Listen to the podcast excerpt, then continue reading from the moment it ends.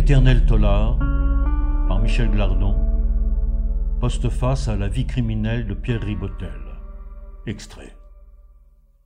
J'ai découvert la vie criminelle de Pierre Ribotel, publiée pour la première fois en 1851 à Payerne par l'imprimeur-éditeur Dubout, il y a une dizaine d'années.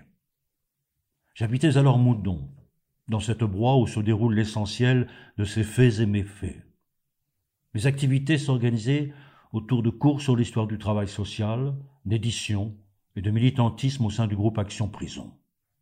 Fondé en 1975, le GAP était essentiellement formé d'anciens détenus et d'intellectuels critiques, regroupés pour dénoncer l'absurdité fondamentale de la prison, mais aussi ses horreurs concrètes et celles de ses auxiliaires.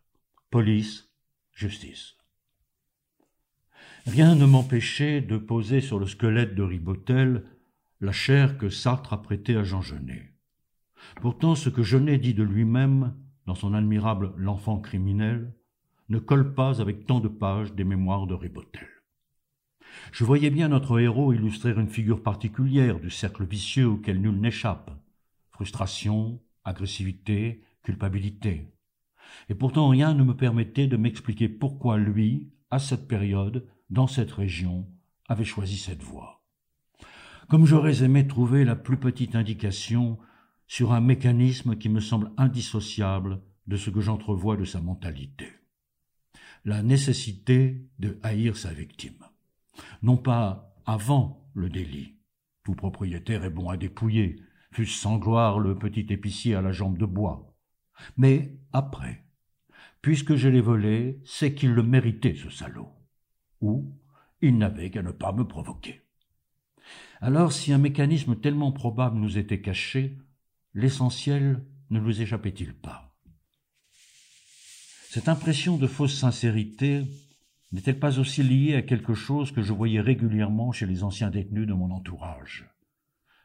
Une opinion populaire veut que l'on mette en prison des gens qui cherchent à se la couler douce sans travailler.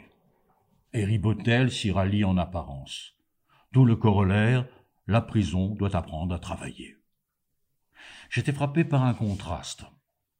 D'un côté, le travail offert par la prison était largement méprisé par les détenus, au point qu'un très grand nombre de gens qui ont appris un métier derrière les murs, maison d'éducation aussi bien que pénitencier, ne veulent plus en entendre parler une fois libérés.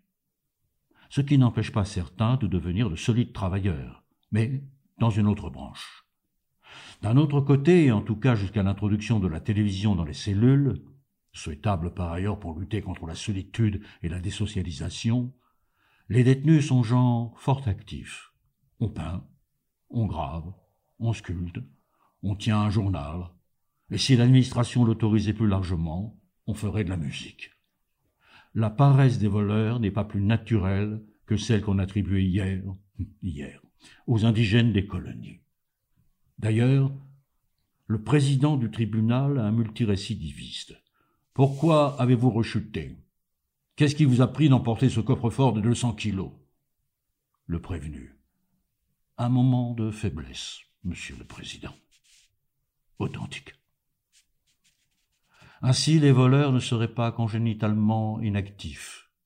Et pourtant, ils fuient les champs, l'atelier, la manufacture. À mon avis, ce n'est pas le travail qu'ils désertent, c'est le statut de travailleur. L'identité sociale qu'ils se sont construite, qu'ils se construisent, ne correspond pas à la place qui leur était vouée dans la société. Ils n'ont pas intégré leur destin statistique, comme dit Bourdieu à propos de la sélection scolaire.